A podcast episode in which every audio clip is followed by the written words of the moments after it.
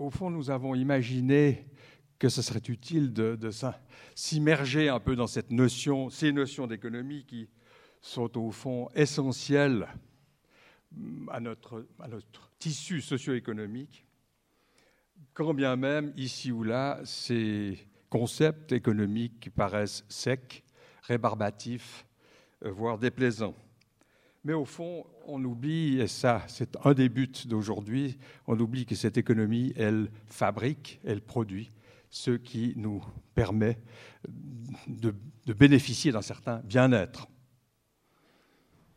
Euh, Stéphane Garelli a accepté de, nous piloter pour cette première séance euh, dans un domaine dans lequel il excelle, la compétitivité. Il a accepté de le faire pour l'auditoire que vous constituez avec un grand A, c'est-à-dire, c'est un peu comme Tintin, entre 7 et 77 ans, puisque nous accueillons aujourd'hui, et c'est une première, euh, deux classes du gymnase cantonal de, Lausanne, deux classes pleines de, de. J'espère qu'elles écouteront bien comme nous et qu'elles poseront comme vous des tas de questions à M. Carelli. Euh, c'est là une initiative de Connaissance 3 qui est au fond de démontrer que la connaissance n'est pas une histoire de jeunes ou de vieux, mais que c'est une, une question de connaissance. Un point, c'est tout. Donc merci à nos nouveaux auditeurs de se joindre à nous et merci bien sûr à vous, mesdames et messieurs, de nous avoir rejoints aujourd'hui. Euh, je reviens à l'économie qui, est bien sûr, c'est une évidence, hein, une matière très vivante. Euh, et derrière ce, mot, euh, ce mot abstrait ou, consonance abstraite, se cache une machine complexe où se crée pour notre société des valeurs qui nous permettent de conserver notre standard de vie. C'est aussi une machine, cette économie, une machine pour créer des entreprises euh, qui elles-mêmes créent des postes de travail. Et seules, je le rappelle, les entreprises sont à même de créer des postes de travail de manière durable, temps. Stéphane Carelli, je l'ai dit, est une autorité en matière de compétitivité.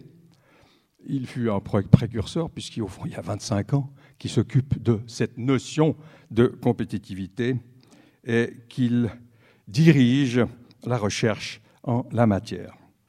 Il est professeur à l'IMD, Institute of Management Development, à Lausanne, où il a fondé le World Competitive Center. Il est également professeur à l'Université de Lausanne. Il fut directeur du WEF, du World Economic Forum, et en cette capacité dirigea de nombreuses rencontres de Davos. Il a été étroitement associé à plusieurs groupes mondiaux. Je citerai Hewlett Packard, je citerai Société Générale de Surveillance, je citerai Nestlé. Et il a présidé le holding familial de la famille Sando, il est membre de nombreuses institutions internationales, il m'a autorisé à ne pas les mentionner. Euh, et il préside, je m'arrêterai là-dessus, le conseil d'administration de l'OTAN. Stéphane Garelli est un orateur infatigable, vous allez tout de suite l'expérimenter, accrochez vos ceintures.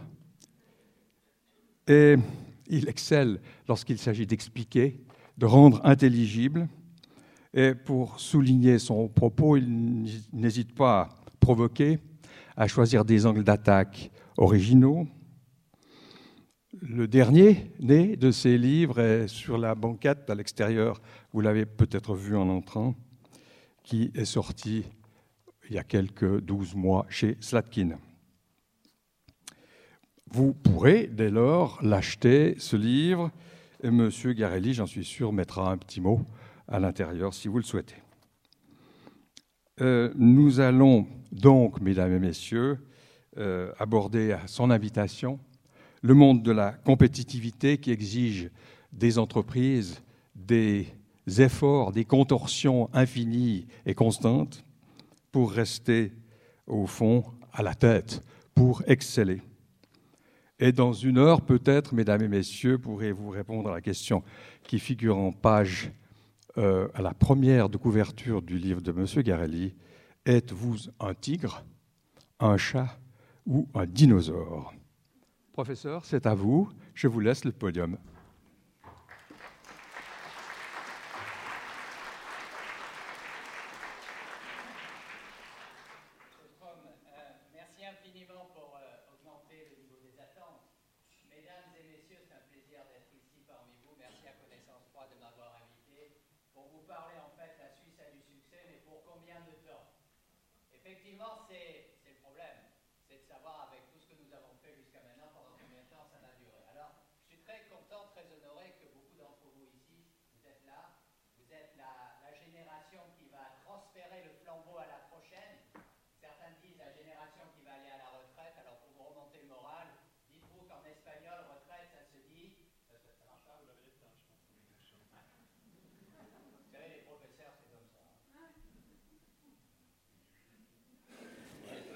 C'est bon?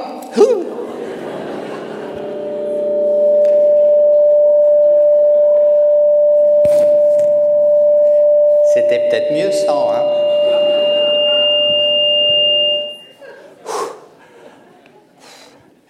Mesdames et messieurs, je voulais vous donc vous dire que je suis très honoré d'être là, que je voulais vous, que j'aime particulièrement le fait qu'il y ait deux audiences.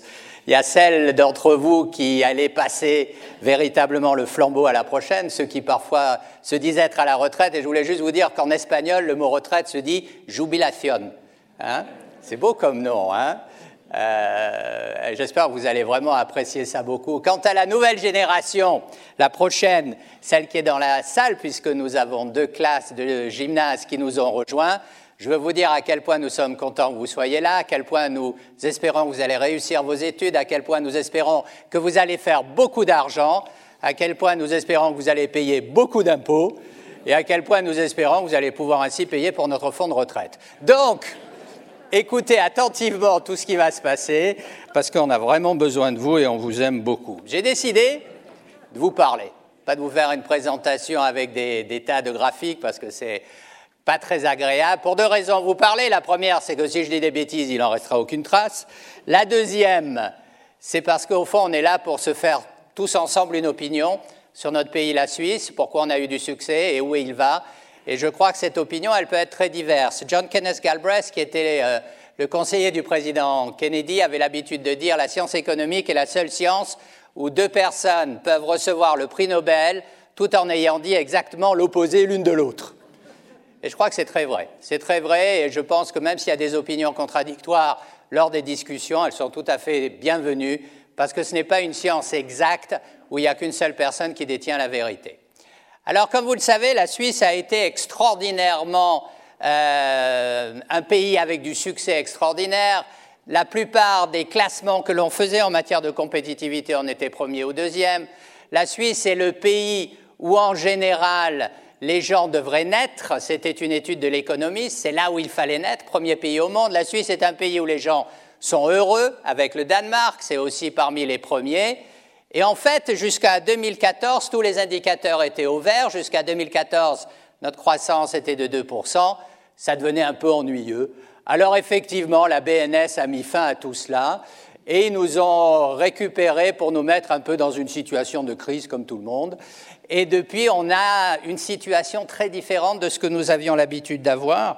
Et on doit se poser quelques questions euh, sur où va la Suisse depuis cette décision d'il y a une année maintenant, janvier 2014, qui a été d'arrêter le taux plancher. Et on va voir ce qui, ce qui s'est passé et ce qui va se passer à ce sujet.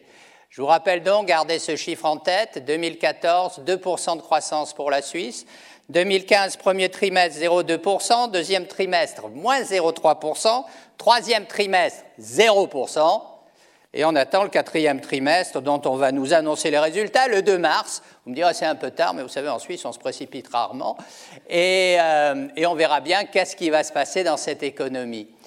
Alors, avant que je vous donne quelques perspectives, euh, la première question, quand on est dans une situation de trouble, une situation de brouillard, c'est de savoir à qui se fier.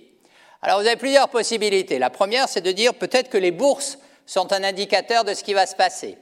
Et effectivement, c'est une possibilité, mais il y avait un secrétaire euh, au Trésor américain qui s'appelait Robert Roybin qui avait l'habitude de dire les bourses, les bourses ont prévu neuf des dernières cinq récessions. C'est-à-dire, elles ont tendance à peut-être exagérer un petit peu ce qu'elles font. La deuxième chose, c'est que vous pouvez dire on va, on va peut-être essayer de faire confiance à ceux qui font des prévisions économiques. Entre nous, puisqu'on est entre nous, je ne regarde jamais les prévisions économiques parce qu'elles sont toujours fausses.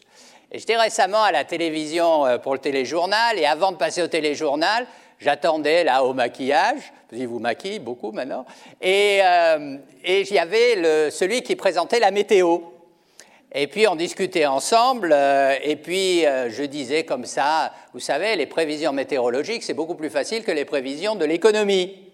Alors Darius Rochebin est arrivé, nous a pris en photo, nous a mis sur son blog en disant ah ah, c'est une bonne blague. Ce n'était pas une blague.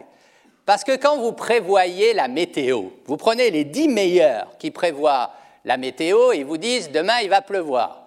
Mais demain il va pleuvoir quoi qu'il arrive parce que ce n'est pas eux qui vont le décider, c'est le temps. Le temps va dire il pleut ou il neige.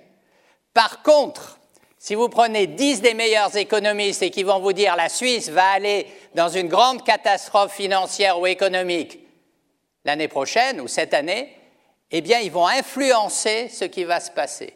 Et c'est ça notre problème avec les prévisions économistes. Quand vous avez un George Soros, un Warren Buffett, tous ces grands gens personnes qui vous disent nous allons aller dans une récession économique ou dans une grave crise financière, tout le monde a peur et tout le monde agit en conséquence.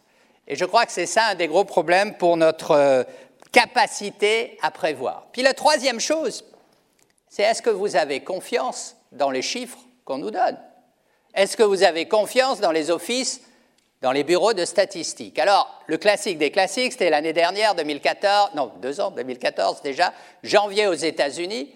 Première prévision faite par les Américains sur euh, le premier trimestre 2014, plus 0,1% de croissance. Quelques semaines après, ils reviennent en disant on s'est peut-être trompé, ça sera peut-être moins 1% de croissance. Trois semaines après, ils reviennent moins 2,9%. Et ça, c'est les États-Unis d'Amérique qui sont supposés avoir le meilleur système statistique du monde. Ils ont 3% presque de différence dans leurs prévisions. Alors en général, c'est très difficile de savoir où on peut aller dans ce domaine. Après, il y a tous ceux qui refont leurs prévisions. Alors il y a deux ans, le Nigeria a recalculé son PIB et l'a augmenté de 84%. Nos amis anglais ont fait encore mieux. Il y a à peu près une année et demie, ils ont recalculé leur PIB, ils ont inclus dans le PIB euh, la prostitution, les jeux de hasard et puis la drogue. Résultat, plus, 1, plus 1,3% du PIB. Vous rendez compte? Ce qui prouve que l'innovation est partout, même dans les statistiques. Alors, la Suisse.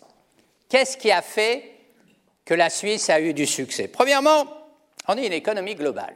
Et c'est très important. C'est-à-dire que l'argent que l'on tient de l'étranger est quelque chose d'extraordinaire. En économie, on appelle ça la balance des comptes courants, c'est-à-dire tous les revenus que vous avez depuis l'étranger, balance commerciale, ce qu'on vend, balance des revenus financiers. En général, on est entre 10 et 12% du PIB en excédent. C'est énorme. Il n'y a que quelques pays comme nous. Il y a la Norvège, il y a Singapour, euh, il y a euh, les Pays-Bas. Mais en général, on est un des pays qui, gagne le plus d'argent à l'étranger. Hein. il faut le, savoir. Un des exemples, par exemple, euh, c'est l'horlogerie. Hein. vous connaissez pour l'horlogerie. Et ce n'est pas seulement qu'on gagne de l'argent à l'étranger, c'est qu'on gagne de l'argent dans des produits de haute qualité. Alors l'horlogerie, la plupart des gens pensent que la Suisse est le pays qui vend le plus de montres. C'est faux, on n'en vend que 28 millions. Le premier pays producteur de montres au monde, c'est la Chine, 660 millions. Seulement, il y a une grande différence. La moyenne des prix des montres en Chine, c'est 4 dollars. La moyenne des prix d'une montre vendue par la Suisse, c'est 800 dollars. C'est-à-dire qu'avec nos petits 28 millions, on gagne autant d'argent que les Chinois avec leurs 660 millions. Et ça, c'est très indicateur de ce qu'est la puissance de l'économie suisse. C'est-à-dire, ce n'est pas uniquement qu'on est international, c'est aussi qu'on l'est dans des domaines à forte valeur ajoutée et où les gens sont prêts à payer pour la qualité suisse, pour ce que ça représente. Et je crois que c'est important pour l'avenir. La deuxième raison de notre succès, c'est la diversification de notre économie. Quand je voyage, je voyage pas mal. Je vais à l'étranger, on me dit Ah, vous êtes suisse La Suisse, c'est les banques et le chocolat. Je dis, ouais, c'est vrai, hein, c'est les banques et le chocolat. Je dis, l'alimentaire, ah ouais, c'est Nestlé. Et la pharmacie, ah ouais, c'est euh, Roche, c'est Novartis. Et la mécanique de précision, ah oui, l'électricité, c'est ABB. Et puis vous commencez à regarder et vous voyez que dans pratiquement tous les secteurs d'industrie, la Suisse a de très bonnes entreprises. Il n'y a pratiquement aucune économie au monde qui a un tel niveau de diversification que la Suisse. Troisièmement, nous sommes un pays qui continue à fabriquer. Le made in, fabriquer des choses, c'est extraordinairement important. En fait, si vous prenez les 20 dernières années, les États-Unis, le Japon, la Grande-Bretagne ont perdu en 20 ans 20% de leur industrie.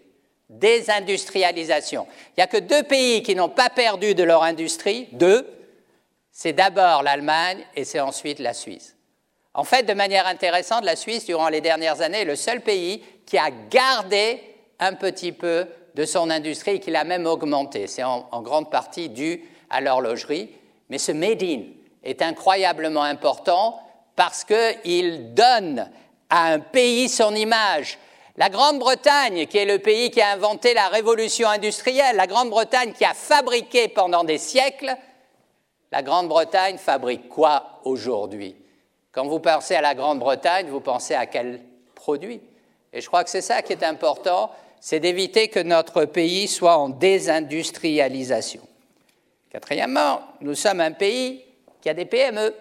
Ce n'est pas uniquement les grandes boîtes. Vous savez, vous voyagez beaucoup dans le monde, comme je fais, vous allez n'importe où, même en Mongolie, et vous allez trouver une grande société à la tête du pays. Tous les pays du monde ont des grandes entreprises au sommet, absolument tous. La grande différence, ce n'est pas les petites en bas, c'est celles qui sont moyennes, les entreprises intermédiaires, ce que les Allemands appellent le Mittelstand. Et ces entreprises sont absolument essentielles pour la compétitivité d'un pays. Et ces entreprises ont un certain nombre de caractéristiques. La plupart d'entre elles, c'est euh, ce qu'on appelle, nous, le business to business. Elles vendent à d'autres entreprises, c'est-à-dire l'opinion publique ne les connaît pas. Elles ne vendent pas des produits finaux. La deuxième chose qui est importante dans ces entreprises, c'est que souvent ce sont des entreprises de famille.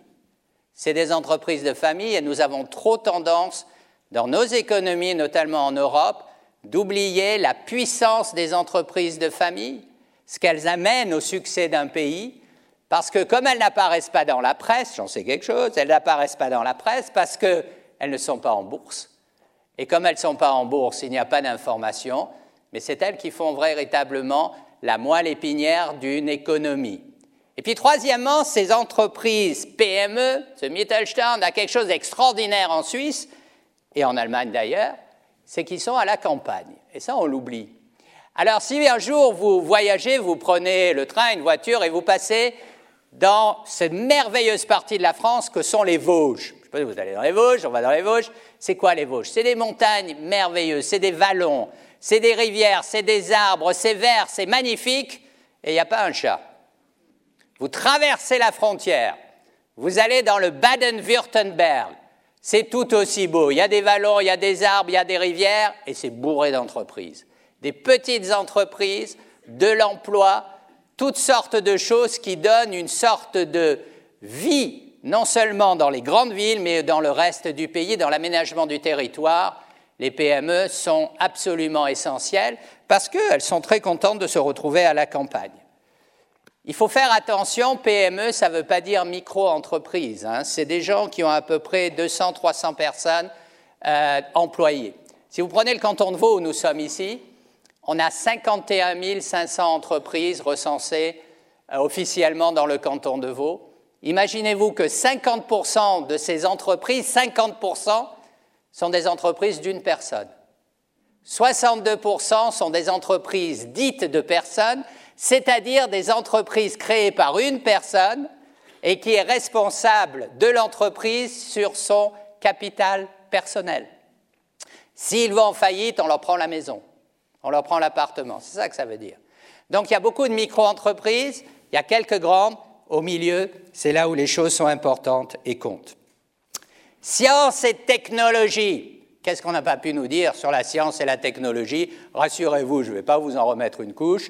Oui, la Suisse est un pays de science, la Suisse est un pays de technologie. on nous parle des start-up, on nous parle de tout cela. Voyons quelque chose, une ou deux. D'abord, l'essentiel des brevets ici se fait dans l'industrie pharmaceutique.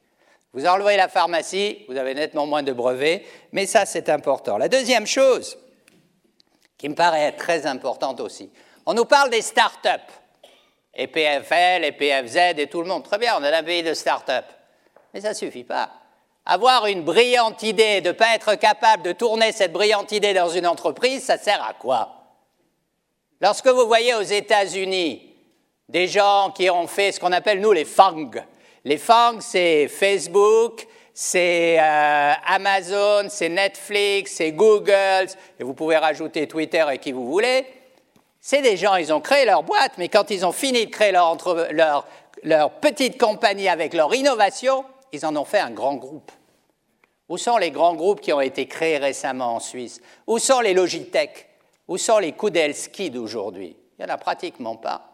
Et c'est ça un des grands problèmes que nous avons. Parce que les grandes entreprises se disent on va attendre que les petites aient du succès, et quand on en voit une ou deux qui marchent bien, on va tout de suite les racheter. Et l'entrepreneur qui, après avoir galéré pendant des années, est passé de 1, 2, 3, 4, 5 employés, se dit mais est-ce que je veux vraiment gérer une entreprise de 100 personnes ou est-ce que je veux continuer à faire de l'innovation? Et généralement, il vend. Et on se retrouve dans cette situation où, durant ces 30 dernières années, on a eu très peu de nouvelles entreprises en Suisse d'une certaine taille. Prenez le SMI, qui est le Swiss Market Index, c'est-à-dire la bourse suisse, il y a 20 entreprises. Il n'y en a que deux qui sont plus ou moins modernes, plus ou moins nouvelles. C'est euh, Adeco et puis Alcyon. C'est les deux seuls. Tout le reste, c'est des vieilles boîtes. Donc, quelque part, il faut qu'on ait la capacité de se renouveler là-dessus. Discipline fiscale à quel point la discipline fiscale a aidé le succès de la Suisse, c'est incroyable. Je me rappelle, il y a quelques années, j'avais été élu à la constituante vaudoise et on avait imposé d'avoir le frein à l'endettement. Qu'est-ce qu'on a pris des politiciens hein, Je ne vous dis pas. Hein. On nous a dit qu'on était complètement dingue, qu'on ne pouvait plus gérer les pays comme ça. On l'a mis dans la Constitution. Quelques années plus tard, les Allemands ont fait la même chose. Maintenant, toute l'Europe veut faire la même chose. Ça nous a sauvés. Ça nous a sauvés parce que l'endettement de la Suisse aujourd'hui est à peu près de 37% du PIB, alors que vous avez aujourd'hui 11 pays en Europe qui sont au-dessus de 50%. Donc, si vous voulez, d'une certaine manière, on est obligé quelque part de limiter comment un pays s'endette. Alors la question est de savoir quelle est la bonne règle. Alors moi, je vais vous donner ma règle à moi, toute bête. Hein.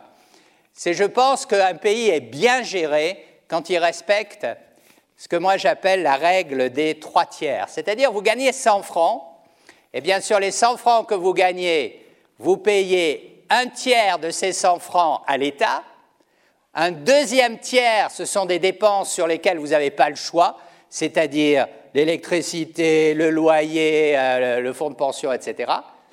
Et finalement, il vous reste un tiers de ce qu'on appelle un revenu disponible, l'argent dont vous pouvez disposer comme vous voulez. Quand la population a un tiers d'argent disponible, les gens ont le sentiment de gagner leur vie, ils ont le sentiment d'appartenir à une classe moyenne, en quelques mots, ils sont heureux.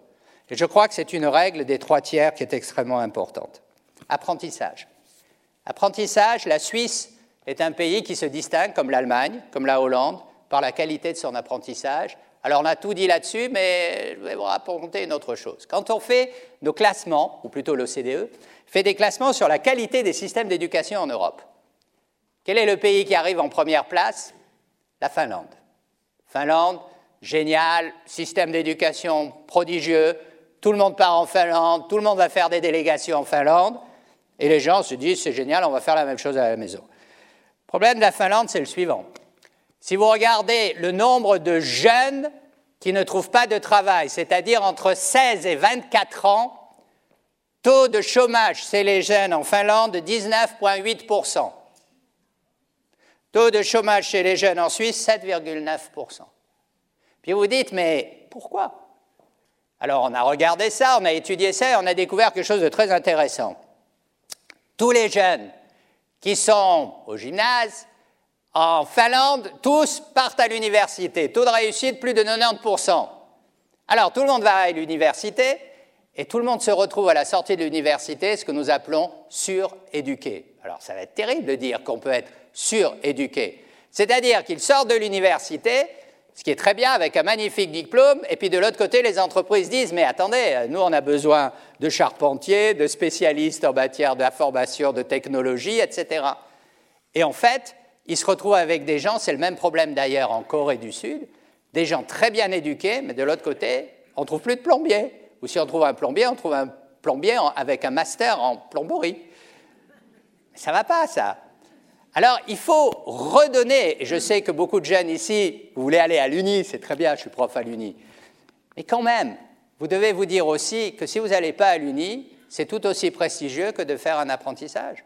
C'est tout aussi bien, une bonne économie marche sur deux pieds. Et à mon avis, il faut pas, on a fait beaucoup trop de bêtises en poussant tout le monde vers l'université. Je crois qu'il y a un autre monde qui existe, qui est celui de l'apprentissage. Et moi, je me rappelle, pour être franc, il fut un temps quand on parlait d'un boulanger, d'un charpentier, et qui avait fait tout son apprentissage, il avait le titre de maître boulanger, maître teinturier, maître charpentier. On lui reconnaissait sa connaissance. Le fait qu'il n'y a pas uniquement une connaissance intellectuelle, mais une connaissance manuelle, une connaissance du métier. Alors moi, je pense qu'il faut rétablir pleinement le prestige et la force de l'apprentissage, il ne faut surtout pas le laisser partir. Alors nous autres, parents, on a tous été responsables, si on veut tous nos enfants aller à l'université. Mais on doit aussi accepter que ne pas y aller, c'est pas mal du tout, et il y a beaucoup de prestige là-dessus. Alors, à mon avis, il faut qu'on garde ça en tête. Il faut garder aussi, alors maintenant, pour ceux qui vont aller à l'université, je dis toujours à mes, euh, à mes étudiants, parce que je leur apprends la stratégie à la Steve Jobs, la stratégie à la Warren Buffett et tout ça. Puis je lui dis, mais vous allez sortir, vous allez entrer dans une entreprise. Vous n'allez pas faire de la stratégie tout de suite. Estimez-vous heureux si vous laisse toucher la photocopieuse. Parce qu'au début, vous allez devoir apprendre un métier. Et c'est la grande différence. Quand vous êtes à l'Uni, vous apprenez une science. Quand vous êtes dans l'apprentissage, vous apprenez un métier. Et nous ne devons jamais oublier que dans la vie, eh bien, il faut savoir faire un métier. Puis mon dernier point, qui a expliqué le succès de la Suisse, avant d'aller sur l'avenir, qui a expliqué de la Suisse, c'est le consensus social. Alors, je suis professeur d'économie, je suis plutôt libéral, et euh, au terme économique, hein, pas au terme politique, euh, je suis plutôt libéral. Et puis, euh, je me suis dit, tiens, c'est bizarre, tout le monde, chaque fois que je parle d'économie et d'économie de marché, me ressort Darwin. La force du meilleur, de celui qui s'adapte le plus. Bref, c'est le plus fort qui gagne. Alors, je me suis dit, quand même, c'est bizarre. Alors j'ai retourné, j'ai regardé, effectivement, Darwin a dit ça. Il a dit dans L'origine des espèces, il a dit euh, aussi dans son deuxième livre, très intéressant, qui s'appelle euh, en français La filiation de l'homme, The Descent of Man en anglais. Et puis, dans ce deuxième livre, il s'est quand même posé une autre question. Il s'est dit, mais si c'est vrai que c'est uniquement le plus fort qui doit gagner, réussir, etc., etc., comment se fait-il que nous tous, nous avons développé ces hautes valeurs morales qui sont l'assistance aux plus démunis, à ceux qui sont malades, à ceux qui sont faibles? Pourquoi est-ce que tout à coup on s'est occupé des gens qui théoriquement étaient les plus faibles? Et c'est tout à coup qu'il a commencé à développer l'idée qu'il n'y avait pas, il n'a pas utilisé le terme de compétitivité parce qu'il ne connaissait pas à l'époque, mais qu'il a utilisé, il aurait pu dire, la compétitivité non pas de l'individu, mais du groupe. La compétitivité du groupe est quelque chose d'important. Alors il dit, ben, vous prenez deux tribus. Une première tribu où vous avez à la tête de la tribu quelqu'un de très puissant, qui décide de tout, qui connaît tout, qui sait tout. Une sorte de Sarkozy, quoi. Et alors, il va écraser tout le monde, et puis quand il meurt, la tribu est orpheline et elle disparaît. Puis à côté, vous avez une tribu n'y a pas des gens terribles, mais euh, il n'y a pas de grand leader, mais tout le monde coopère. Il y a une forte capacité à la coopération. Eh ben, c'est toujours la deuxième tribu qui réussit, parce qu'elle est compétitivité du groupe. Et c'est ce que nous sommes en Suisse.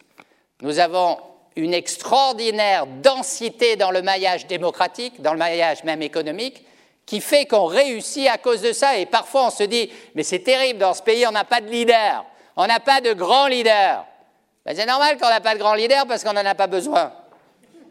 Enfin, me citez pas là-dessus. Donc, on se retrouve dans cette situation où il faut garder en tête la compétitivité, c'est aussi le groupe, la cohésion sociale. À quoi ça sert d'avoir un pays comme la Tunisie qui se développe pendant des années sous un régime autoritaire et puis qui du jour au lendemain explose et n'arrive plus à reprendre Ce que les gens veulent, c'est de la cohésion sociale.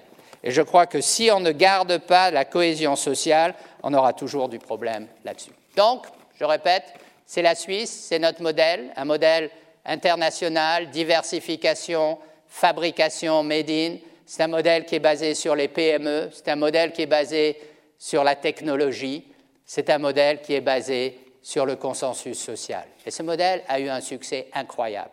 Tellement incroyable que tout le monde venait nous voir, tout le monde venait nous visiter. Même euh, le président François Hollande est rentré après une visite ici, il a pris le cabinet, il a dit voilà le modèle, il faut le faire. Prenez l'apprentissage, faisez-le. Seulement, il y a un hic. Tout ce que je vous ai donné qui a fait la qualité de la Suisse, ce sont des avantages à long terme. Ils ne se créent pas du jour au lendemain.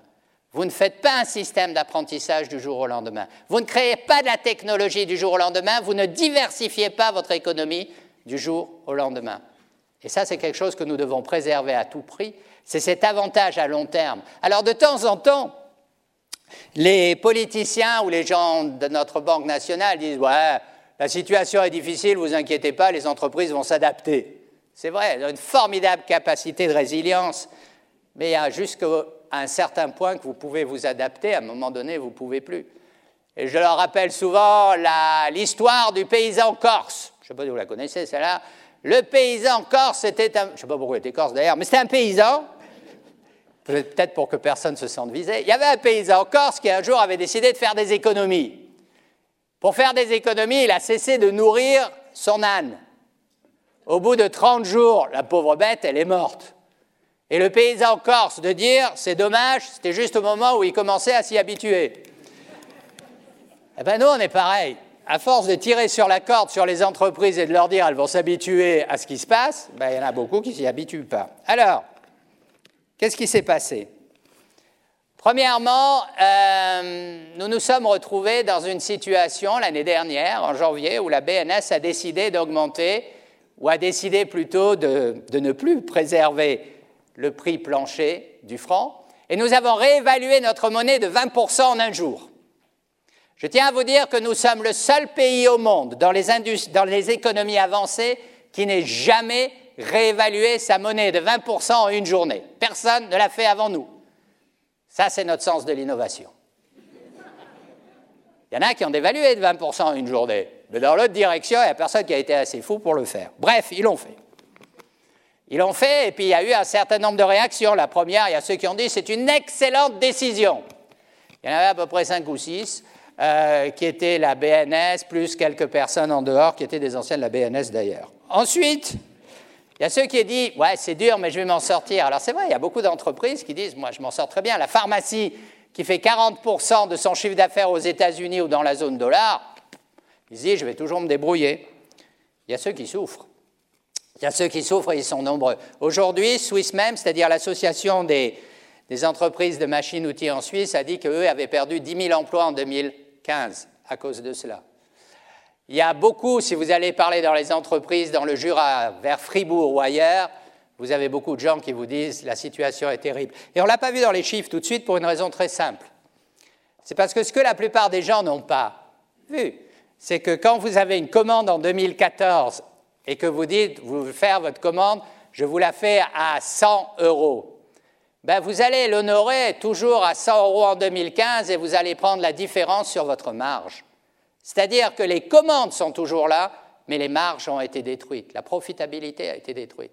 Et si la profitabilité est détruite, tôt ou tard, ça va avoir un impact sur les salaires, sur l'emploi. Et les gens ne voient pas souvent que ce qui se passe dans les entreprises est toujours précurseur de ce qui va se passer ailleurs. Parce que si les entreprises vont mal, elles vont moins payer de salaire, et ça veut dire que les gens vont moins acheter. Et si les entreprises vont mal, ça veut dire qu'elles vont payer moins d'impôts, et ça veut dire que les gouvernements vont avoir des problèmes. Donc là, on est dans une situation qui est un petit peu difficile, et c'est vrai que la réaction de la BNS était très intéressante. Je comprends qu'ils aient eu peur de ce qui allait se passer au niveau du franc suisse, mais enfin de dire, euh, pour essayer de faire descendre le franc suisse, on va tuer l'économie suisse, je trouvais que c'était un peu exagéré personnellement. Alors, ils auraient pu faire beaucoup de choses. Euh, ils auraient pu, par exemple, lier le franc suisse à un panier de devises, hein, avec le dollar, avec d'autres monnaies. Il y a beaucoup de pays qui font ça. Ils auraient pu euh, descendre graduellement vers un autre plancher, un 15, un 10. C'est fort possible. On est aujourd'hui pratiquement à un 10, à un 9 et des poussières. Et puis surtout, ils auraient pu communiquer. Regardez ce qu'ont fait euh, les Américains. Ça fait des mois qu'ils nous ont dit on va arrêter ce qu'on appelle euh, le quantitative easing, c'est-à-dire d'imprimer de l'argent. On va arrêter, euh, bien entendu, de, baisser les taux d'intérêt ils vont remonter. Des mois qu'ils nous le racontent et quand ça s'est passé, tout le monde était prêt. Je crois qu'il faut respecter l'indépendance de la BNS, mais être indépendant ne veut pas dire qu'on ne doit pas être transparent. Et je pense qu'il faut communiquer, peut-être publier les minutes des décisions et des meetings. C'est ce que font la Banque euh, américaine centrale, c'est ce que fait la Banque d'Angleterre, c'est ce que fait la Banque du Canada. Et je crois qu'on doit apprendre à mieux communiquer, à être plus transparent. Le problème, c'est que les banquiers centraux ne réfléchissent pas comme ça. Ils aiment bien garder euh, quelque chose d'obscur. Et une fois, il y avait Alan Greenspan qui était euh, le président de la Banque centrale américaine et qui avait été convoqué au Sénat pour un hearing. Alors le président, qui est un sénateur, écoute, à la fin, il remerciait M. Greenspan en lui disant Monsieur le Président, je vous remercie, je crois que j'ai compris. Ce à quoi Alan Greenspan se retourne vers le sénateur, président de la commission, et qui lui dit Monsieur le sénateur, si vous avez compris ce que j'ai dit, c'est que probablement je me suis mal exprimé. Il y avait cette mentalité mais cette mentalité, il faut que quelque part, elle disparaisse. Donc je suis en faveur de garder la BNS indépendante, bien entendu, mais on ne peut plus avoir une politique qui serait une politique de circuler, il n'y a rien à voir. Ce n'est pas comme ça que ça marche. D'autant plus que maintenant, on se retrouve avec les intérêts négatifs. Alors les intérêts négatifs, ça c'est intéressant. Parce qu'on nous dit que ça va empêcher que le franc suisse se réévalue, on ne voit pas grand-chose. Mais surtout, alors maintenant je parle à, à l'autre génération ici, imaginez-vous l'avenir des fonds de pension si les intérêts sont négatifs et qu'ils sont incapables d'investir correctement leur capital. Je veux dire, on est dans une situation, et moi j'ai parlé souvent aux différents fonds de pension de ce pays, et ils ne savent pas quoi faire avec leur argent parce qu'ils ont des tonnes d'argent, ils disent on le met à la BNS, intérêt négatif, ils ne vont pas le faire. Qu'est-ce qu'on fait? On les pousse vers des investissements risqués vers ce qu'ils appellent les investissements alternatifs. Ce n'était pas l'objectif. Qu'est-ce que ça veut dire aussi? Ça va les pousser vers l'immobilier. Or, nous, on a voulu éviter à tout prix qu'il y ait une nouvelle bulle immobilière, et là, on risque de se retrouver exactement dans ce qu'on a toujours voulu éviter. À mon avis, c'est un grand, grand problème pour l'avenir, et je pense que ces intérêts négatifs vont véritablement être une sorte d'épée de Damoclès. Moi, en tant que professeur d'économie, je sais qu'une chose, c'est qu'en général, dans une économie, si vous ne rémunérez pas l'épargne, si vous ne rémunérez pas l'épargne, tôt ou tard, vous avez des gros problèmes.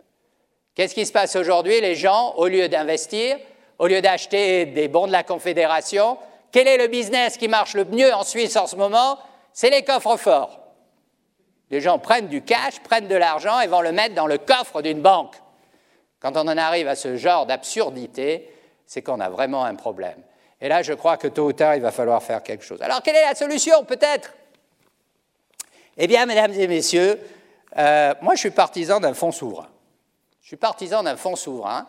Et je vous dis pourquoi. Nous avons maintenant, dans les réserves de la BNS, 566 milliards de francs.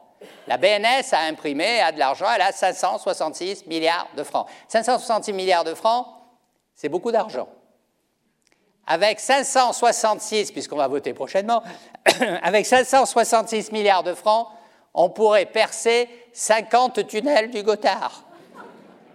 On pourrait faire des trous dans toutes nos montagnes. Et tout le monde aurait le sien. Même deux par canton. Fabuleux, non? Alors, je ne dis pas qu'il faut investir tout ça.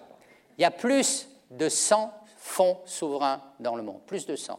C'est des fonds des institutions publiques qui gèrent les excédents monétaires d'un pays et qui les réinvestissent soit dans l'infrastructure, soit dans des actions, soit euh, dans les fonds de pension, etc. Donc, si vous voulez, le plus grand au monde, c'est celui de la Norvège, 920 milliards de dollars sous gestion. Alors bien sûr, c'est le résultat du pétrole, 920 milliards de gestion. Alors vous dites bravo, deuxième, si vous voulez savoir, c'est Abu Dhabi Investment Authority, Abu Dhabi 620 milliards de dollars. Alors, vous voyez les Norvégiens, vous dites très bien, vous faites quoi avec cet argent? Oh, on a investi dans 9000 entreprises dans le monde. Oh, bien. Et puis vous leur demandez, mais vos plus gros investissements dans les entreprises, c'est où? Ah ben alors, le premier c'est Nestlé, le deuxième c'est Novartis et le troisième c'est Roche. Alors Nestlé est beaucoup plus norvégienne qu'on le pense. Et quand vous parlez au président de Nestlé, il va vous dire maintenant, surtout avec après l'initiative Minder, quand moi je fais une stratégie, je dois aller aussi la faire passer en Norvège, la faire accepter en Norvège. Alors vous pouvez vous poser la question, pourquoi les Norvégiens sont propriétaires de Nestlé et pas nous? Une intéressante question. Hein Alors il ne faut pas dire qu'on puisse acheter 20% de Nestlé, ça serait une nationalisation par derrière. Mais je pense que si on avait un fonds euh, souverain, ça serait très bien et ça pourrait donner de l'argent, la, la, BNS pourrait investir dedans, etc. Alors, vous parlez à la BNS de ça, leur première réaction, c'est de dire pas question. Ils ont raison, moi on voudrait me piquer mes sous, je dirais aussi pas question. Donc, pas question. Deuxième réaction, c'est de dire c'est pas du vrai argent parce que les Norvégiens, ils ont fait du pétrole, tandis que nous, on a imprimé. Très bien. C'est quoi la définition du vrai argent? Le vrai argent, moi je vais vous la donner, c'est quelque chose avec quoi vous pouvez acheter quelque chose. C'est simple. Bout de papier, si j'arrive à acheter une Mercedes avec ce bout de papier, c'est de l'argent. Avec un bout de plastique, c'est de l'argent. Les Américains ont imprimé 2500 milliards de dollars. Il n'y a pas une personne au monde qui a dit à la Banque centrale américaine Je ne veux pas de vos dollars. Ils les ont tous pris. C'est de la crédibilité. Deuxièmement, ils disent Oui, mais attendez, on en a 566 milliards, mais on risque d'en avoir besoin. Quelle est la probabilité que quelqu'un aille devant la BNS, tape à la porte en disant Coucou, c'est moi, j'ai besoin de 500 milliards Il n'y a aucune chance qu'avec un tel niveau d'argent, quelqu'un vous la demande du jour au lendemain. Chaque banque, c'est ça. Chaque banque, c'est ça. Jamais on va vous demander l'entier de vos dépôts. Donc vous pouvez prêter deux, trois ou plus. Euh, on appelle ça l'effet de levier de ce que vous avez en dépôt. Donc il n'y a aucun risque.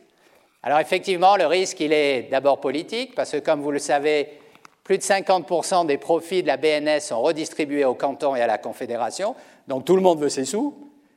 Et pire, il y a des cantons qui ont mis dans leur budget qu'ils vont recevoir de l'argent de la BNS. Donc ça, c'est dangereux, mais je crois que vous allez voir. On va avoir un débat là-dessus. Le SECO est en train de préparer euh, une proposition, une étude.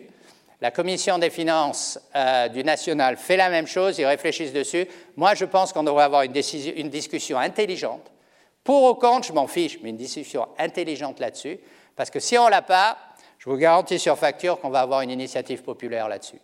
Vous ne pouvez pas avoir 566 milliards de francs parqués quelque part et dire aux gens circulez, il n'y a rien à voir. C'est simplement pas possible et on va voir ce qui se passe.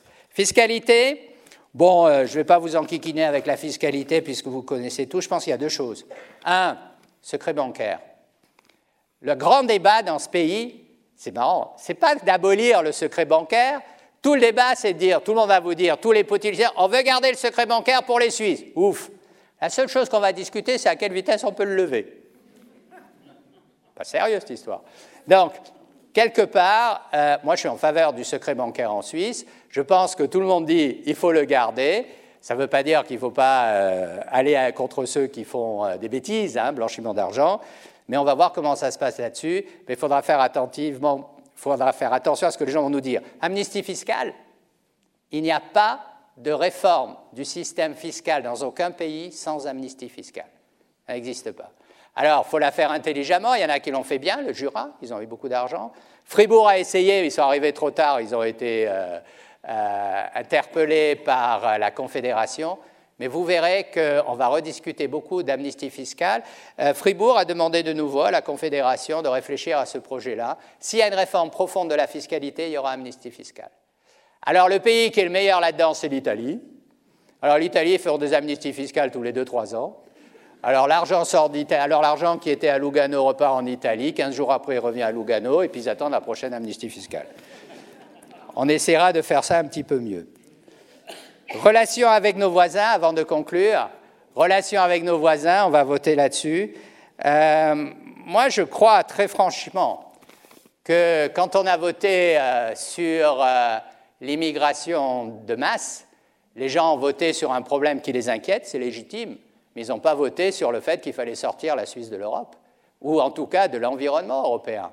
Et c'est là où il va falloir trouver une solution. Mon avis, ça ne va pas être facile du tout. Mon sentiment personnel, on va revoter sur les bilatérales. Je crois que tôt ou tard, on va revoter là-dessus, parce que ce n'était pas ce que les gens avaient voulu à l'époque. Quel est le vrai problème? Le vrai problème, c'est que la Suisse, c'est un grand pays économique et c'est un petit pays politique. Nous sommes insignifiants du point de vue politique, dont on se fait toujours avoir par tout le monde. Et je pense qu'il faudrait qu'il y ait en Europe une association des petits pays. Avant, on avait ça, ça s'appelait la LE. Vous vous rappelez la LE, l'association de libre-échange? Eh bien, on devrait l'avoir parce que si vous prenez l'Europe d'aujourd'hui, 28 pays, en fait, il n'y en a que 6 qui sont des grands pays. Il n'y en a que 6, euh, l'Allemagne, la France, l'Italie, l'Espagne, même la Pologne, la Grande-Bretagne, qui ont un peu gardé du passé des rêves de grandeur, des rêves d'empire, qui veulent jouer dans la scène des grands et qui veulent jouer dans la politique internationale. Et ils ont découvert que l'Europe, c'était le seul moyen de garder leur crédibilité. Mais à côté de ça, vous avez plus de 20 pays qui sont petits. L'Europe est faite de petits pays comme la Suisse, dont la seule priorité, c'est de maintenir leur liberté, de maintenir la manière dont les gens vivent, etc. Et ces petits pays devraient se mettre plus régulièrement ensemble et discuter avec une seule voix, ou en tout cas d'avoir des positions communes. Et dans ce cas-là, la Suisse pourrait en faire partie, il n'y aurait pas de problème, parce qu'on pourrait discuter. C'était comme la LE. Parce que le grand problème de l'Europe, je finis là-dessus, le grand, pas là-dessus, mais sur l'Europe, le grand problème de l'Europe, c'est qu'ils veulent être une fédération comme nous, mais toutes les fédérations du monde, toutes, ont deux chambres. Il y a la chambre qu'on appelle chez nous le national, qui représente par rapport à la population, Chambre des députés en France, Chambre des représentants aux États-Unis, mais à côté de ça, il y a un Sénat qui donne un poids identique à tous les États qui font partie de cela. Et ça, on ne l'a pas au niveau européen. Donc vous avez la dictature des grands par rapport aux petits. L'Allemagne et la France, c'est 50% du PIB de l'Europe, donc ils décident, et puis le reste essaie de suivre. Ça, ça a été un problème. Je me rappelle dans ma jeunesse, j'avais longtemps travaillé avec un, des fondateurs de l'Europe, qui s'appelait Jean Rey, qui était un deuxième président de la Commission européenne, ancien Premier ministre de, de, Belgique. Et puis au moment de faire le Parlement européen, je lui ai dit, mais attendez, il manque une deuxième chambre là. Et il m'a dit, écoutez, j'ai déjà assez de problèmes d'en faire une, vous n'allez pas m'en mettre une deuxième au milieu. D'où on n'a eu qu'une chambre. Hein. Laissez-moi conclure pour dire au fond, qu'est-ce qui va se passer maintenant? La Suisse a eu énormément de, de succès, mais quel était au fond ce qui a attiré le plus les gens avec la Suisse? C'est la prévisibilité du droit. Nous sommes un État de droit. Et je le dis toujours aux entreprises qui viennent. Je dis, vous savez, vous, allez, vous me dites, vous voulez aller à Dubaï, vous voulez aller en Arabie saoudite, vous avez un conflit avec le cher de Dubaï. Bonne chance. Le pays lui appartient. Vous vous en sortez pas. Ici, ensuite, vous avez un problème avec les institutions juridiques, eh bien, vous avez des possibilités d'appel. Vous avez des juristes, vous avez des gens autour de vous. Nous sommes un pays de droit. Et la prévisibilité du droit a toujours été quelque chose d'essentiel pour la Suisse. Mais quel est le problème maintenant? Le problème, c'est que c'est remis en cause par la multiplication des initiatives. On se retrouve dans cette situation où, comme il y a une multiplication d'initiatives, je pense qu'il y a beaucoup de gens qui font des initiatives, non pas parce qu'ils pensent qu'elles vont passer ou qu'elles sont bonnes, mais simplement parce que c'est un moyen extraordinaire de se donner de la visibilité au niveau national. C'est de la relation publique. Il y a des groupes dont on n'a jamais entendu parler, qui font une initiative populaire au niveau national et tout le monde en parle dans la presse. Et le plus extrême, le mieux ça vaut. Et moi, tout à coup, je me retrouve avec les journalistes anglais, américains qui m'appellent et qui me disent Mais qu'est-ce qui vous arrive en Suisse? Vous êtes complètement cinglé. Tout va bien et vous mettez une initiative qui risque de tout mettre de côté. Je dis Ouais, c'est comme ça. C'est comme ça parce que, la base, le système d'initiative est bon, parce que ça permet de faire sortir la pression du système. Ça permet aux gens d'exprimer leur rage. Très bien, mieux vaut qu'ils le fassent dans les urnes que de le faire dans la rue. Mais en fin de compte, le problème, c'est jusqu'à maintenant, elle ne passait pas. Mais quand elles se mettent à passer, ça crée des problèmes énormes. Et je dis, c'est un peu comme si vous jouez à la roulette russe tous les quatre mois. Eh bien, tôt ou tard, il y a une balle qui sort du barillet. Et ça, c'est bien embêtant. Et ça, on le retrouve un petit peu, par exemple, ailleurs. Hein. Prenez Donald Trump aux États-Unis. Il n'a aucune envie d'être élu président des États-Unis, mais aucune. Par contre, imaginez-vous la publicité qu'il est en train de se faire. Après les élections, il va vendre des tonnes de gratte-ciel dans le monde entier. Trump, 20% plus cher. Donc, quelque part, il y a un détournement de cela, et personnellement, moi, je suis en faveur que dans les initiatives, au lieu d'avoir un nombre de votes, on ait un pourcentage du corps électoral qui change tous les cinq ans, parce que le nombre de votes, de signatures, pardon, nécessaires pour avoir une initiative est le même qu'il y a plusieurs années, alors que la population a augmenté de manière considérable. Alors, finalement, je crois que notre pays a, a beaucoup d'atouts. On a quelques points qui risquent d'être un problème. Il me semble que la dernière chose avec laquelle je vais vous laisser, c'est aussi euh, ce qui est une faiblesse chez nous, peut-être c'est notre modestie, on a le syndrome de se trouver être trop petit. Hein. Parfois, chaque fois qu'on dit des choses, ah, nous en Suisse on est trop petit, on ne va pas pouvoir faire la différence, on ne va pas pouvoir être différent des autres. Eh bien, mesdames et messieurs, j'aimerais vous laisser avec un proverbe africain sur comment on est trop petit et on peut faire de la différence. Et les Africains disent la chose suivante, ils disent, si vous pensez que vous êtes trop petit pour faire la différence, alors c'est que vous n'avez jamais passé une nuit avec un moustique. Mesdames et messieurs, si les moustiques peuvent le faire, nous devrions y arriver nous aussi. Je vous remercie.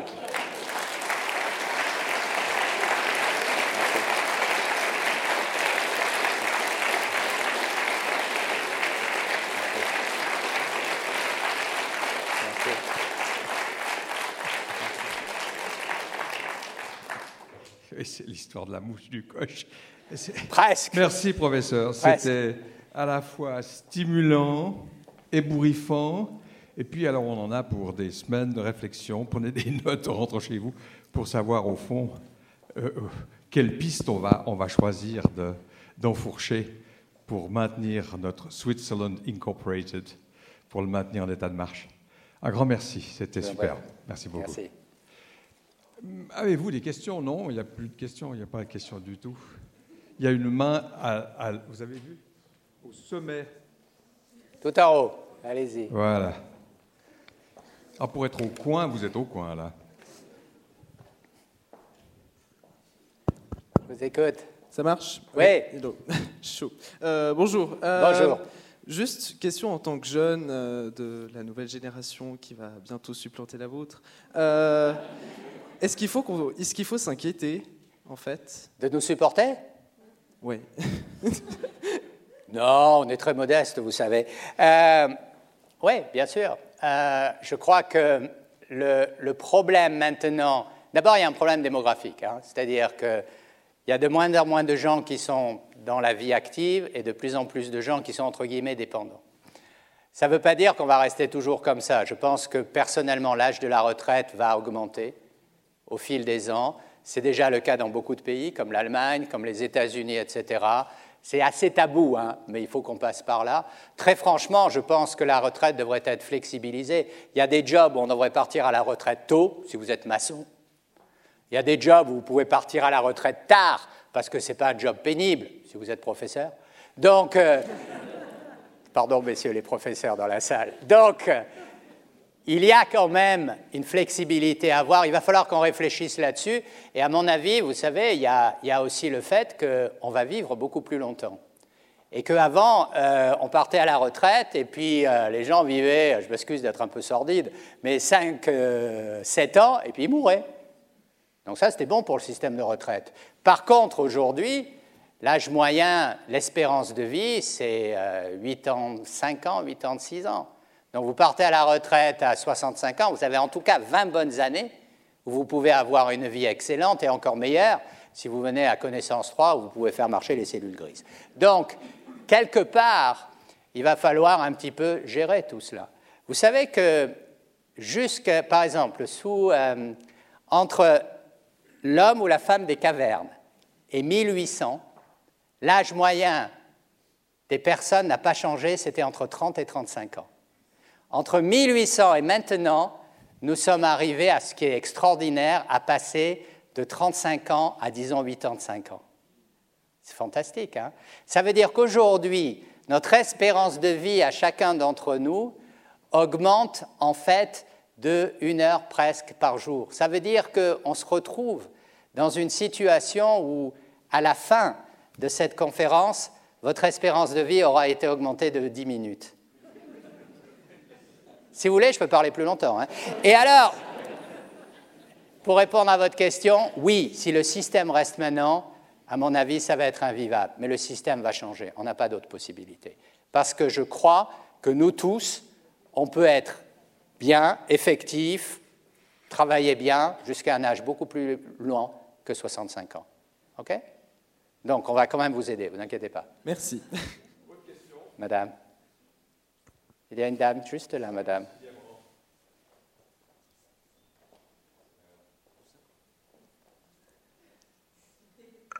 Madame. Merci.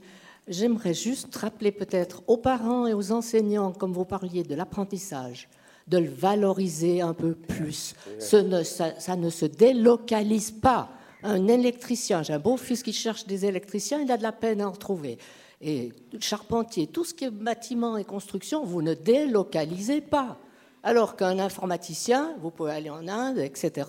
Alors s'il vous plaît, les enseignants, les parents, n'oubliez pas qu'il y a plein de métiers qu'on ne peut pas délocaliser et donc qui resteront ici au lieu d'aller au bout du monde.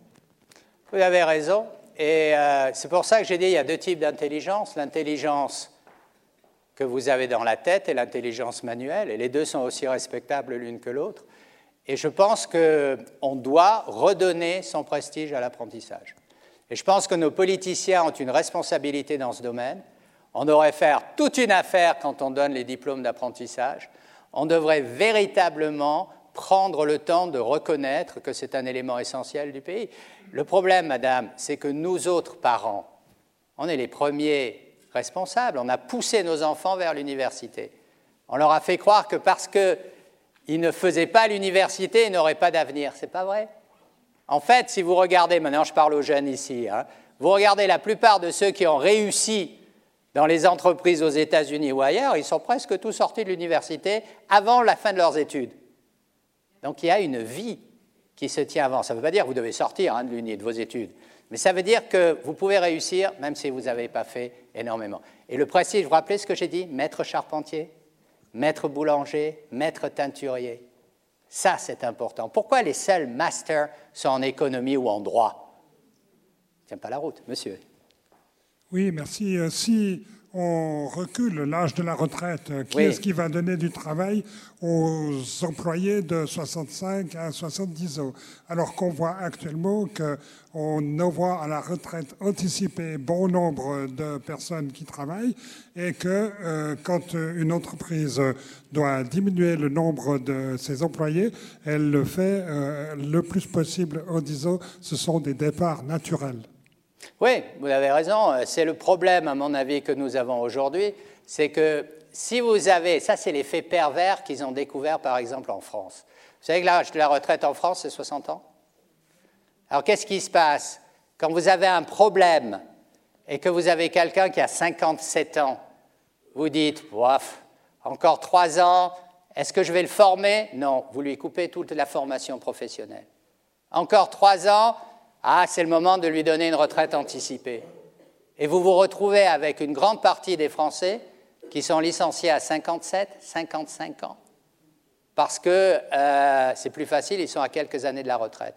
Si vous augmentez l'âge de la retraite, les gens vont dire, supposez que vous avez une retraite à 67 ans, eh bien à 60 ans, il il a encore 7 ans dans la compagnie, alors je vais former cette personne, je vais continuer à lui donner la possibilité de continuer à s'épanouir.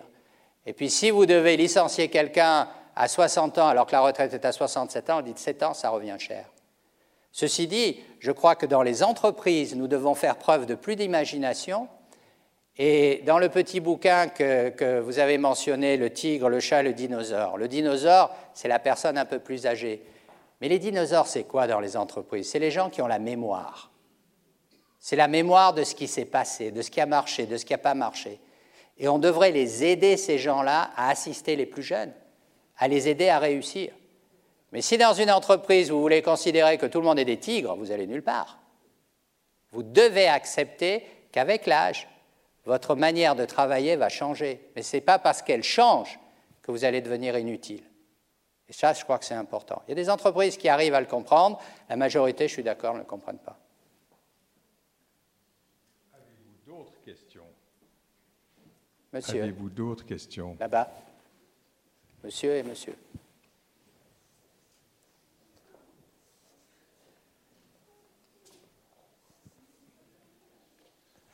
Merci. Merci pour votre conférence en entrepreneur, Monsieur Garilli. Merci. J'avais une question également concernant un fait que vous avez soulevé. C'est la question par rapport à la bulle immobilière. Hmm. Vous avez déjà donné des pistes, mais est-ce que vous en avez encore d'autres qui soient pour résoudre ce problème qui est sous-jacent Alors la bulle immobilière, il y a deux origines. La première, c'est le fait que quand les taux d'intérêt sont à zéro négatif, dans quoi vous allez investir? Bon, de la Confédération, moins 0,5%, vous ne touchez pas. Euh, les actions, vous pouvez essayer, mais enfin, vu le bain que les gens sont pris récemment, ils ne vont pas toucher. Donc, au fond, tout le monde se remet vers l'immobilier. Alors, comment vous, empêchez une bulle immobilière? C'est relativement simple, en fait. La première chose, c'est que vous demandez aux gens de déposer beaucoup plus d'argent en cash. C'est-à-dire qu'au lieu de prendre une hypothèque à 80% ou quoi, vous leur dites ben, désormais il faut 30%, 35% de paiement tout de suite avant d'acheter une maison. Déjà, vous calmez le marché. Vous, avez vu ça à la BCB. Vous calmez le marché.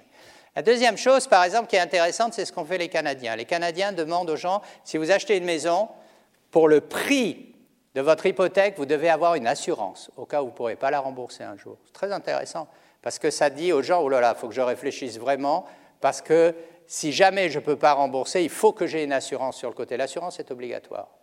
Donc, si vous voulez, après, il y a toutes les, choses qui évitent la spéculation, comme vous achetez votre maison, vous la revendez un an après, vous avez une fiscalité qui est euh, très élevée, okay, sur la plus-value ou le reste. Donc, il y a plusieurs manières de, ralentir le marché.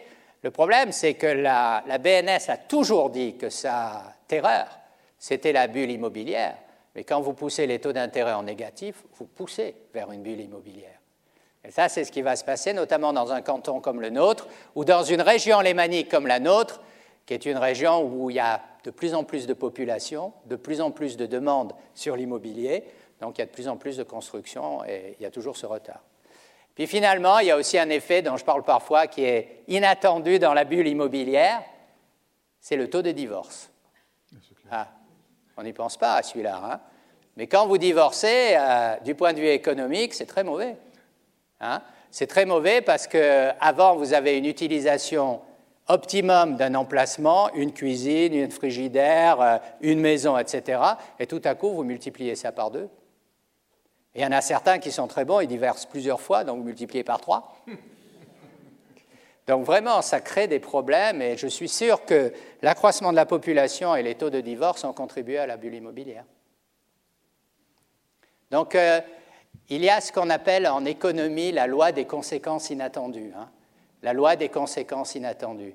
Euh, juste pour vous dire, avant de vous passer la parole, monsieur, la loi des conséquences inattendues, une fois, c'était à Delhi, il y avait plein de cobras dans la rue. Vous savez, des serpents? Alors le gouvernement, ben, le gouvernement a une idée géniale, il a dit aux gens, attrapez-nous des serpents, coupez-leur la tête, amenez-nous la tête et on vous paye 10 dollars. Génial. Alors qu'est-ce qu'ont fait les Indiens qui sont vachement intelligents? Ils ont commencé à cultiver des serpents à la maison, couper la tête et amener tout ça euh, chez le maire en disant voilà, donnez-nous 10 dollars par tête. À un moment donné, ils étaient vraiment submergés de têtes de cobra.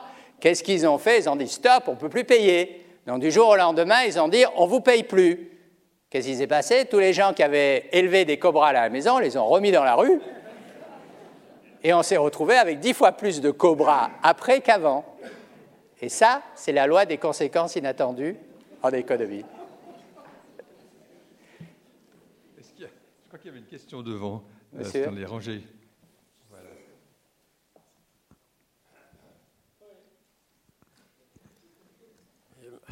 Monsieur Garelli, j'ai une question par rapport aux, réserves monétaires de la BNS. Vous avez dit donc 566 milliards. Est-ce que les réserves en or sont comprises dans ce chiffre? Le cas échéant, est-ce qu'il faut les vendre pour pouvoir créer le fonds souverain? Comment ça se passe? À mon avis, le fonds souverain, mais ça c'est personnel, devrait être une entité séparée de la BNS, une entité de droit public, où la BNS pourrait investir ou acheter des actions avec une partie de ses réserves, il ne faut pas prendre les 566 milliards, juste la moitié suffirait, une partie de ses réserves, et si vous avez un fonds souverain, entité indépendante publique, ça permet également aux fonds de pension qui recherchent des possibilités d'investissement d'investir dans le fonds souverain, et le fonds souverain peut utiliser cet argent pour l'infrastructure, pour beaucoup de choses, euh, pour l'hospitalier, pour tout cela. Donc à mon avis, ça fait du sens. Mais le problème, c'est que pour le moment, tout le monde est sur ses positions. Hein. Et je comprends la BNS, ils nous disent euh, c'est pas du vrai argent, on a 566 milliards. Mais c'est vrai, les Norvégiens vendent du pétrole. Qu'est-ce que nous vendons, nous, en Suisse? De la sécurité. Les gens, dès qu'ils ont peur, reviennent en Suisse. Notre matière première, c'est la sécurité.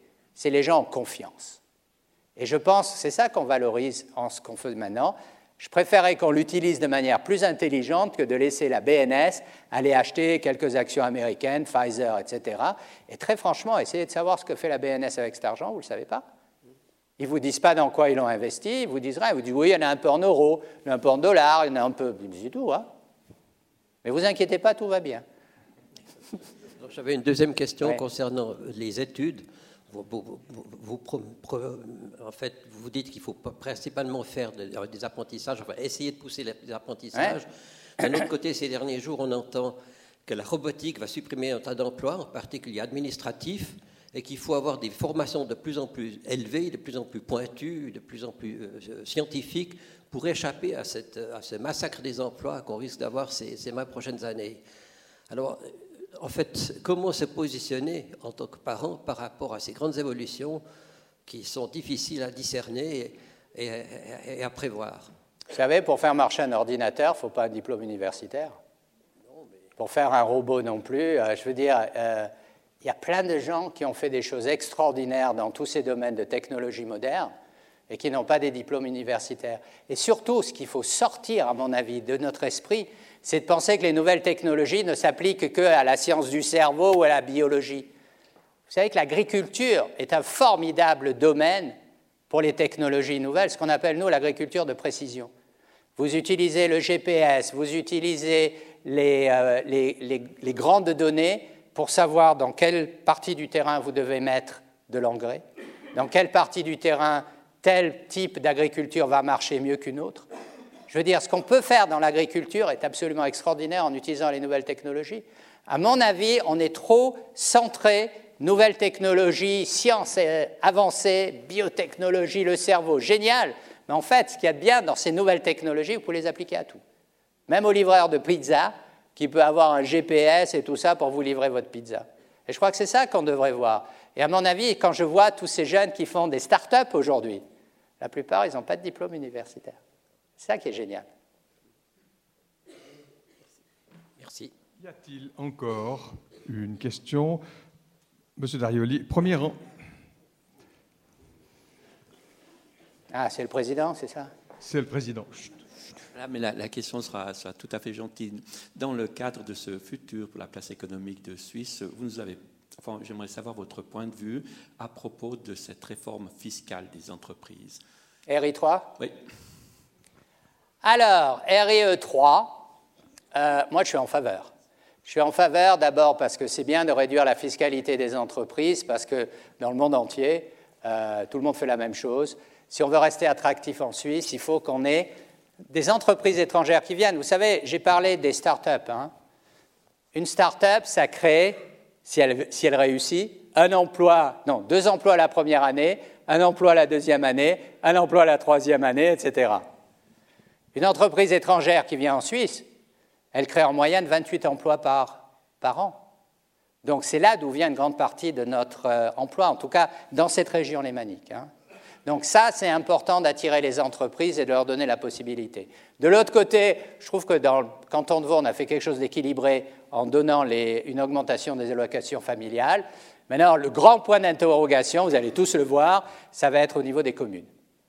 Parce que les communes vont demander à avoir une certaine compensation de leurs pertes sur revenus. Et puis ça, c'est ce qui a été annoncé hier. Et ça, ça sera quelque chose de beaucoup plus sensible. Mais à mon avis, la fiscalité, 13,7, euh, c'est ça où on est? C'est tout à fait raisonnable. Euh, si vous avez une trop grande fiscalité, je le dis juste pour voir, les États-Unis hein, ont une fiscalité à 35% des entreprises. 35%. La plupart des gens ne savent pas ça. Qu'est-ce qui se passe? Toutes les entreprises américaines qui font de l'argent à l'étranger le gardent à l'étranger, ne le ramènent pas aux États-Unis. En ce moment, il y a 1200 milliards de francs, 1200 euh, milliards de, dollars, de cash, de liquidité de sociétés américaines en dehors des États-Unis et qui ne veulent pas rentrer aux États-Unis parce qu'autrement ils payent des impôts. Ils sont aux Bahamas, au Luxembourg, et ils sont toutes partis en Suisse, euh, en Hollande et en Irlande. Et ce qu'on est en train de voir maintenant, c'est que toutes ces boîtes, euh, la, première d'ailleurs en termes de liquidité, c'est Apple. Apple a 148 milliards de dollars de liquidité sur leur compte et qui sont dehors des États-Unis et qui ne rentrent pas.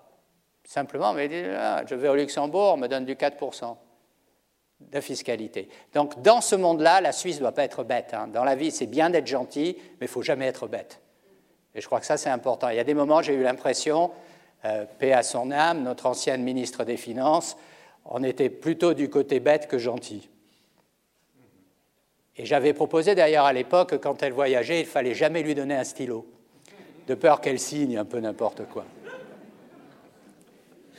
J'ose encore une dernière question. Vous nous avez, au fond, suscité de l'intérêt par rapport au fonds souverain. Oui. Euh, au, fond, qu'est-ce qu'il faudrait pour euh, faire avancer le schmilblick Alors, il y a plusieurs choses. À mon avis, le seul moyen de le faire avancer intelligemment, c'est la commission des finances du national qui fait une proposition. Première proposition, c'est de demander à ce qu'on l'étudie mais de manière objective. Si vous demandez à la BNS de l'étudier, ils vont vous dire c'est la pire idée qui ait jamais existé. Donc il faut que ça soit étudié de manière objective, il faut qu'il y ait une discussion intelligente là-dessus. À mon avis, c'est possible, parce que je vous le dis, si on n'a pas cette discussion intelligente, je suis certain qu'on va avoir une initiative populaire là-dessus. Certain. Vous ne pourrez pas avoir dans un pays 566 milliards de francs qui restent quelque part, alors que de l'autre côté, on vous dit qu'il faut faire des économies, il faut réduire sur les dépenses hospitalière, il faut réduire sur les dépenses d'éducation, il faut réduire sur tout ça, et tôt ou tard, il y a quelqu'un qui va dire, mais qu'est-ce qu'il fait tout cet argent-là? Donc, il faut qu'on aille relativement vite. Euh, le Conseil national est en train de travailler, la Commission des finances travaille là-dessus, le SECO va publier prochainement une étude sur ce sujet. Voilà. Voilà, mesdames et messieurs, quel tour d'horizon, euh, que, de projets à, à poursuivre, et merci d'avoir allumé la mèche. Professeur, on, on pensera à vous quand on, on, décollera à grande vitesse bah, sur tel ou tel projet. J'espère, parce que vous avez été vraiment très gentil euh, de m'accueillir. Et puis, vous savez d'ailleurs, dans la vie, les professeurs, notre rôle principal dans la société, c'est d'augmenter le niveau général de confusion. Puis après, ça appartiendra à vous tous, notamment à la nouvelle génération, de trouver les solutions. Alors je vous souhaite beaucoup de courage. Alors donc, au boulot. Merci.